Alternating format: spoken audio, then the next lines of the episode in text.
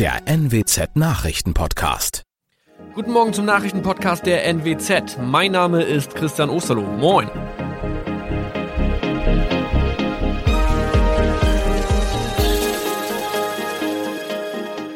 Und das sind unsere regionalen Nachrichten am Morgen. Die Grünen wollen Moorstraße in Oldenburg umbenennen. Viereinhalb Jahre Gefängnis für Falschgoldhandel. Und Landkreis Kloppenburg meldet ersten Omikron-Fall. Der Name Moorstraße könnte laut den Oldenburger Grünen rassistisch aufgefasst werden. Deshalb fordern diese eine Umbenennung. Die Straße wurde allerdings nach Hermann Moor benannt, einem der ersten Siedler in der Gegend. Um Missverständnisse auszuschließen, beantragen die Grünen eine Änderung in Hermann Moor Straße.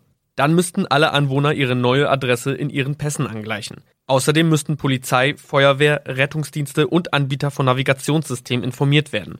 Die Stadtverwaltung schlug vor, ein Zusatzschild mit Informationen zur Person Hermann Mohr anzubringen. So könne man alle Irritationen beseitigen. Tobias G. musste wegen dem Verkauf von Falschgold am Mittwoch vor das Landgericht Oldenburg. Nachdem der Schortenser bereits im Mai zu einer Freiheitsstrafe von mehr als drei Jahren in Jever verurteilt wurde, betrieb er seinen Handel auf eBay Kleinanzeigen weiter. Das wog bei der Verhandlung schwer auf. Der 27-Jährige schrieb in die Inseratsüberschrift das Wort plated, was so viel bedeutet wie überzogene und nur vergoldete Ware. Da im weiteren Anzeigentext aber die Rede von einem Reinheitsgrad war und die abgebildeten Goldbarren eine Seriennummer trugen, handelt es sich hierbei um eine Täuschung. Tobias G. wurde zu viereinhalb Jahren Haft verurteilt.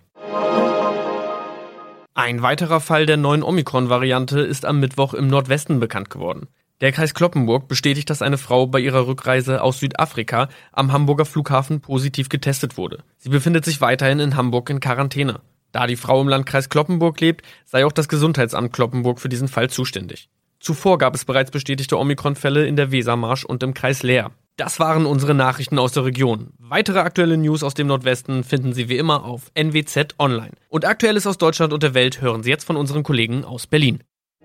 Herzlich willkommen zu unserem Podcast an diesem Montag, den 27. September 2021. Ich bin Benjamin Kloß. Einen schönen guten Morgen.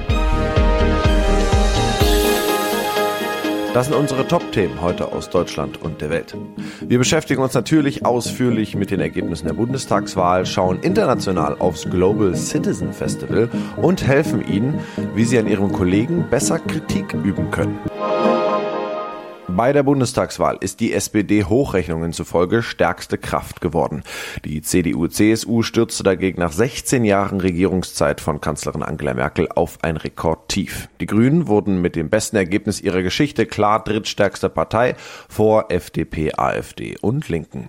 Nach Hochrechnungen von ARD und ZDF aus der Nacht verbessert sich die SPD auf 25,8 Prozent, die Union fällt auf 24,1 Prozent. Die Grünen steigen auf 14,6 Prozent. Prozent. Die FDP verbessert sich übereinstimmend auf 11,5 Prozent. Die AfD bisher drittstärkste Kraft kommt auf 10,4 bis 10,5 Prozent. Die Linken rutschen auf 4,9 Prozent und damit unter die wichtige 5 Prozent Marke, kann aber wegen voraussichtlich dreier Direktmandate wohl dennoch im Bundestag bleiben. David Riemer in Berlin. Tag eins nach der Wahl.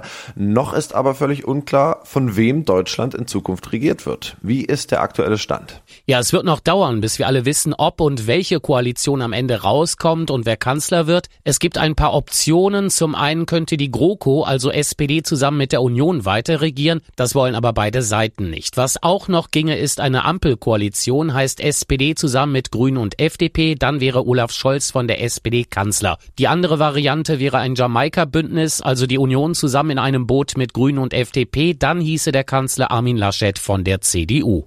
Hm, das heißt, die FDP und die Grünen entscheiden über die zukünftige Bundesregierung. Wie wollen die denn jetzt weitermachen?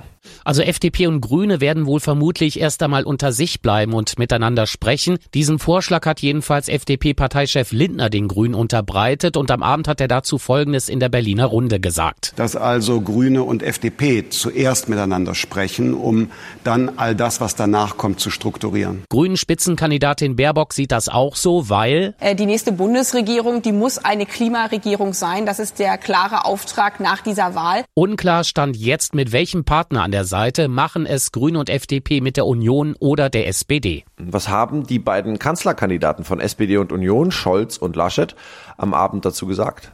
Ja, denen bleibt nichts anderes übrig, als abzuwarten und zu welchem Ergebnis halt FDP und Grüne in ihrem Zweiertreffen kommen. Beide, also Scholz und Laschet, wollen eine Regierung zustande kriegen. Scholz hat das am Abend in der Elefantenrunde im ZDF so begründet. Es gibt ein paar Parteien, die hier am Tisch sitzen, die haben Zuwächse erzielt. Die SPD, einen sehr großen, die Grünen, die FDP und andere haben keine Zuwächse erzielt. Auch das ist eine Botschaft. Klar, das war natürlich ein Seitenhieb in Richtung der Union, die eine ganz fette Klatsche kassiert hat. Vor ein paar Monaten noch so um die 35 Prozent in Umfragen. Nachdem Armin Laschet zum Unionskanzlerkandidaten gekürt wurde, ging es immer mehr abwärts. Trotzdem sieht Laschet den Regierungsauftrag bei CDU und CSU. Das Wahlergebnis ist jetzt so, dass sich aus der Mitte des Deutschen Bundestages eine neue Regierung ergeben muss.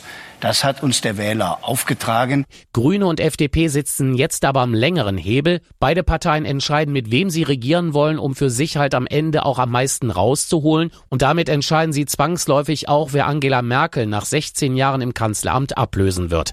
Die Grünen und die FDP werden also als Duo quasi zu den Königsmachern. Und wie lange werden das Sondieren und die anschließenden Koalitionsverhandlungen dauern? Ja, dazu haben beide Kanzlerkandidaten von Union und SPD am Abend auch etwas gesagt. Olaf Scholz von der SPD strebt das hier an. Ein genaues Datum zu nennen wäre absurd, aber es muss schon so sein, dass ich, dass wir alles dafür tun, dass wir vor Weihnachten fertig sind ein bisschen vorher wäre auch noch gut. So sieht das auch Armin Laschet von der Union. Wenn es nach ihm geht, soll eine neue Regierung sogar noch schneller stehen. Aber das hängt natürlich ganz von der FDP und den Grünen ab. Es werden verdammt schwierige Verhandlungen. Das steht auf jeden Fall jetzt schon fest. Es wird voraussichtlich zum ersten Mal seit den 50er Jahren ein Dreierbündnis im Bund geben.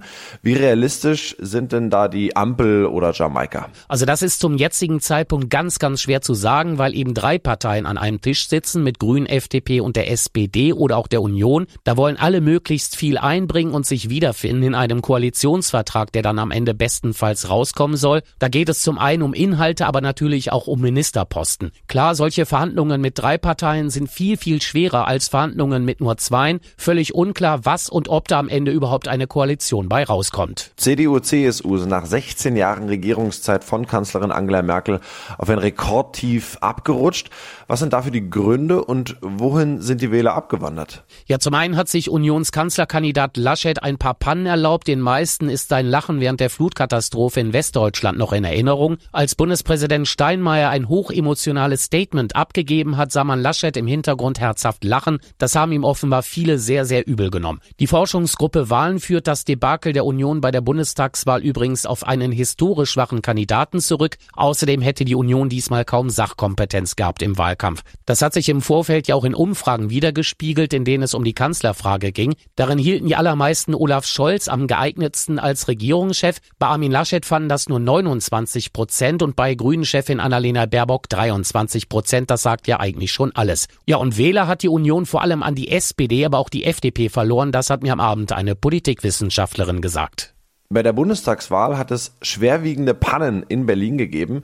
Wie ist da der aktuelle Stand? Ja, der Bundeswahlleiter will einen detaillierten Bericht von den Verantwortlichen hier in der Hauptstadt. Hier haben einige Berliner in einigen Wahllokalen bis 20 Uhr ihre Stimmen abgegeben. Offiziell hätte um 18 Uhr ja Schluss sein müssen. Zu diesem Zeitpunkt gab es aber zum Teil noch richtig lange Schlangen vor den Wahllokalen und zwar weil Stimmzettel fehlten. Ja, und die Wähler konnten so über ihre Handys natürlich erste Prognosen sehen, bevor sie überhaupt ihr Kreuz gemacht haben. Die Berliner Landeswahlleiterin erwartet dadurch aber keine Verzerrung der Wahlergebnisse. Was ist aus der Kandidatur des umstrittenen Ex-Bundesverfassungsschutzpräsidenten Hans-Georg Maaßen für ein CDU-Direktmandat geworden? Ja, damit ist er gescheitert. Maaßen hat im Südthüringer Wahlkreis rund 22 Prozent der Erststimmen gewonnen. Sein SPD-Kontrahent, übrigens der Olympiasieger und Ex-Biathlon-Bundestrainer Frank Ulrich, hat sich das Direktmandat mit fast 34 Prozent der Erststimmen gesichert.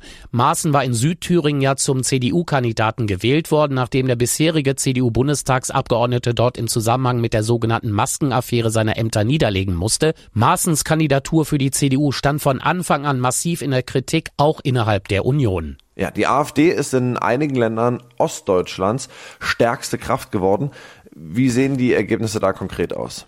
Ja, die AfD hat in Sachsen und in Thüringen die Wahl gewonnen. In Sachsen ist sie mit fast 25 Prozent der Zweitstimmen stärkste Kraft geworden. Dort konnte sich die SPD deutlich verbessern und landete mit etwas über 19 Prozent auf dem zweiten Platz und damit noch vor der CDU. Und äh, in Thüringen ist die AfD erstmals stärkste Partei geworden. Dort wird die Partei ja wegen rechtsextremistischer Tendenzen vom Verfassungsschutz beobachtet. Sie erreichte in Thüringen jedenfalls 24 Prozent der Stimmen. Auch dort wurde die SPD mit rund 23 Prozent zweitstärkste stärkste Kraft vor der CDU, die mit fast 17 Prozent auf Platz 3 landet. Ja, und dann noch was zur Wahlbeteiligung. Wie war die diesmal? Mit ungefähr 77 Prozent war die Wahlbeteiligung diesmal ähnlich wie vor vier Jahren bei der letzten Bundestagswahl. Von der ersten Bundestagswahl 1949 bis in die 80er Jahre hinein lag die Wahlbeteiligung regelmäßig bei mehr als 85 Prozent. Mit der ersten gesamtdeutschen Wahl 1990 ging dann die Quote deutlich zurück. Nur 1998 erreichte sie noch einmal über 80 Prozent. Bisheriger Tiefstand war im Jahr 2009 mit knapp 71 Prozent. Für Impfgerechtigkeit, Klimaschutz und den Kampf gegen Armut sind am Wochenende zahlreiche internationale Musikgrößen auf die Bühne gegangen. Unter anderem sang Elton John für tausende Fans vor dem Pariser Eiffelturm. Billie Eilish trat im New Yorker Central Park auf.